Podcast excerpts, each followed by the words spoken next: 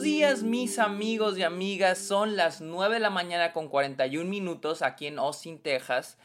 Mi nombre es, no, bienvenidos a que este podcast donde yo les hablo de cine, de series, de la temporada de premios, de festivales y otros temas relacionados al mundo del cine. Mi nombre es Sergio Muñoz, recuerden seguirme en redes sociales, estoy como arroba el Sergio Muñoz en TikTok, en, en TikTok, en Twitch, en Instagram y Twitter, arroba el Sergio Muñoz.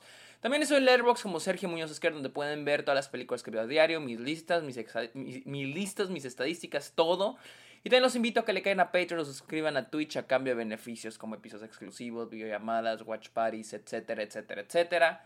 Y finalmente, vayan a Apple Podcast y déjenle una review a Está OK. No importa si escuchan el podcast en alguna plataforma, vayan a Apple Podcast y déjenle un comentario a Está OK. Amigos, hablemos de una película que ya me moría por ver. Se estrenó ya hace casi poquito menos de un mes, pero no había tenido el tiempo de verla hasta ahorita. Moonage Daydream de Brett Morgan, el documental de David Bowie. Película que se estrenó, creo que se estrenó en Cannes. Eh, creo que sí se estrenó en Cannes, estuvo en TIFF. Yo no la vi en TIFF porque dije, o sea, se va a estrenar, ya se va a estrenar a nivel nacional, a nivel mundial, de hecho, se estrenó ya. Eh, no tiene caso que la vi en TIFF, no voy a desperdiciar otra película. así que decidí esperarme y me esperé mucho, pero al fin la pude ver. Eh, Moonage Daydream, película de David Bowie, ah, la cual eh, habla, es, es, un, es, un, viaje, una odisea cinemática que, que explora más que nada el viaje creativo y musical de David Bowie. Este. La verdad, Ah, me encantó. La verdad, me fascinó esta película. Siento que en este momento estamos viviendo una era con las plataformas de streaming en la que eh, vemos muchos documentales, casi en masa. O sea, creo que ahora todo está hecho en masa, no solo los documentales, ahora todas las películas se hacen en masa, y más con Netflix, ¿no? En Netflix vemos documentales chatarra, ¿no? Amarillistas casi, con un título amarillistas que no te ofrece nada. Y más cuando se trata de celebridades, ¿no? Eh, tenemos, por ejemplo, el que hizo el New York Times de Britney Spears, terrible documental donde era pura sensacionalización, nada informativo, o sea, tenían fans, fans como en entrevistas dándote información importante. Y creo que y también con los biopics, que no son documentales, pero los biopics se han vuelto muy explotativos, o sea, se me hacen terribles los biopics, la mayoría de los que salen hoy en día eh, se hacen explotativos de la imagen de una, de una persona que ya falleció. Entonces, e, esta es un, eso este, no sé cómo se dice la frase, pero es una petita de oro en, no sé cómo es la frase, pero Moonage Daydream es un increíble documental porque creo que estamos acostumbrados a... Ahorita hoy en día estamos muy acostumbrados a que los documentales simplemente nos están dando un Wikipediazo. Nos están dando lo que podemos encontrar fácilmente en Internet, lo que ya sabemos. Nada más es hacerlo de, manera audiovisual para hacer una lanita, ¿no? Y con Moonage Daydream, la cual es, es, dirigida por Brett Morgan, que por ahí me dijeron hizo un documental de Kurt Cobain, que me muero por ver, la verdad. Él hace algo asombroso. Él nos toma así, nos agarra a la audiencia y nos mete en esta odisea, en este viaje. No solo para mostrarnos quién era David Bowie, quién era esta, esta figura, pero también qué era lo que sentía, cómo era, cómo era la forma en la que David Bowie veía el mundo. Y creo que necesitamos más documentales que hagan eso no solo que me platiques a quién era el personaje, o sea, vivimos en el siglo XXI. O sea, estamos hablando de que ahorita si quiero saber quién es David Bowie, lo, me meto a Wikipedia. Entonces, e, estamos en un momento donde si en serio quieres cautivar a la audiencia, tienes que hacerlo sentir lo que ese artista hacía sentir a la gente, o lo que él sentía, cómo veía el mundo. Y Moonage Daydream hace un trabajo espectacular al mostrarnos eso. Algo que me gusta muchísimo de este documental es de que todo lo que aprendemos de David Bowie es gracias a la boca de David Bowie. Sí, totalmente de acuerdo, el director es Brett Morgan y no hay manera de que al final del día lo que estamos viendo es lo que Brett Morgan quiere que veamos. ¿sí? Siempre va a estar la mano del director. pero me gusta que la trata, trata de ocultar su propia mano. Ah, y la mano de cualquiera que te quiera contar de David Bowie. Digo, al final del día les digo, la película la cuenta Brett Morgan. O sea, si somos objetivos, el director y, él, y es escritor también, él es quien cuenta la película. Pero me gusta mucho que no hay entrevistas con los amigos, con los familiares, que con el agente, que sus experiencias con David Bowie, no. Estas son, esto es una película donde el único que te está hablando es David Bowie. David Bowie hablándote, hablándonos de sus pensamientos, de su vida, de sus ideas, de cómo ve el mundo. O sea, a través de las diferentes entrevistas que él obtuvo. Eh, por lo que estoy leyendo, Brett Morgan tuvo autorización por parte del estado de Bowie, por el Wikipedia, eso que me aventé. Eh, esta es la primera película, y yo creo la única hasta el momento, de David Bowie que tiene autorización por parte del estado de David Bowie. O sea, que, dieron luz verde, que dijeron sí está bien. Y pues gracias a esto tenemos un, gran, un número, o sea, gigante de, material de archivos. A mí me, con documentales de este tipo me gusta quedarme todos los créditos porque me gusta que me apantallen con todo el material de archivo que, que, obtuvieron, ¿no? Y es impresionante, o sea, o sea, yo, yo estaba así viendo los créditos y digo, verga, güey, o sea, ¿cuánto archivo utilizaron? ¿Cuánto archivo tuvieron que licenciar? ¿Cuánto archivo tuvieron que pagar eh, de manera visual?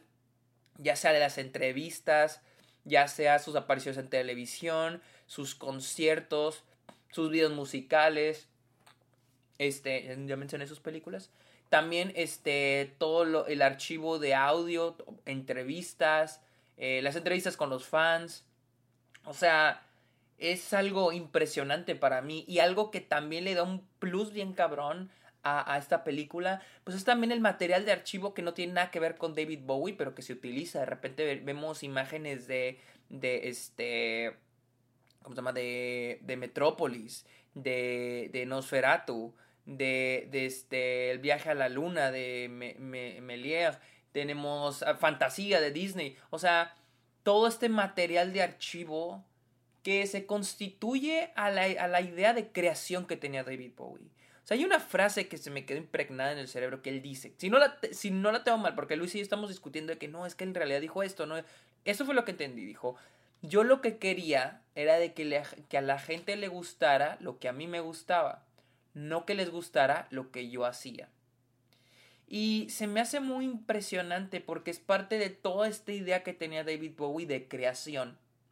O sea, de lo que somos capaces de hacer, del ser, del sentirnos libres, o sea, incluso, o sea, siento que toda la película me hace juzgar, eh, eh, eh, juzgar un poquito hasta la moralidad, ¿no? La sociedad, la idea de lo que te dicen que está bien y lo que te dicen que está mal. No tampoco yéndonos al lado delictivo, ¿no? Pero incluso la idea de, de así, irnos a lo más básico, lo básico, los roles de género, ¿no? Algo que eh, que, perdón, que, que, David Bowie rompía, ¿no? O sea, la idea de los hombres tienen que lucir así, las mujeres tienen que lucir así, ¿no? Y les digo, y eso es algo así, súper, súper, algo mega superficial que, que, que, que, podemos ver en la película. Y, y digo, es que David Bowie era alguien que hacía lo que él quería, o sea, él hacía lo que él quería, no se dejaba limitar por las ideas que había. Y siento que es un poco la idea también, un fragmento de la idea de ser humanos. De, tengo esta idea de que para mí el arte, la primera característica del arte es que tiene que ser hecha por un humano. O sea, y el arte es, eh, es una forma en la que demostramos que somos humanos, ¿no? Pero qué, qué tan amplio puede ser esa comunicación, esa interpretación del ser humano. Es lo que siento que Moonage Daydream me está diciendo que David Bowie pensaba. Eh, y, me encanta que no es solo, o sea, no es una película que funcione por las palabras, sino por todo. O sea, me refiero a que no es una película donde porque David Bowie me está diciendo, no, es porque yo estoy experimentando, estoy teniendo esta experiencia con esta película a través de lo visual, a través de lo sonoro, o sea, la película te está comunicando todo esto todo el tiempo por dos horas cigarrita. Y siento que es muy, muy, muy efectivo. O sea, la, creo que algo muy importante aquí que David Bowie es, es, esta idea de creación, de lo que somos capaces de crear. Y, y algo muy interesante es que David Bowie corría antes de aprender a caminar. O sea, David Bowie cuando ya logró hacer algo pasaba lo siguiente. Ya hizo música, vamos a hacer una película. Ya hizo una película, voy a hacer una obra. O sea, la idea de que somos capaces de crear cosas. Y, y también esa idea de, de, si somos buenos o malos. O sea, no, esa idea de que no hay nada bueno ni nada malo. Y me recordó la otra vez en una clase.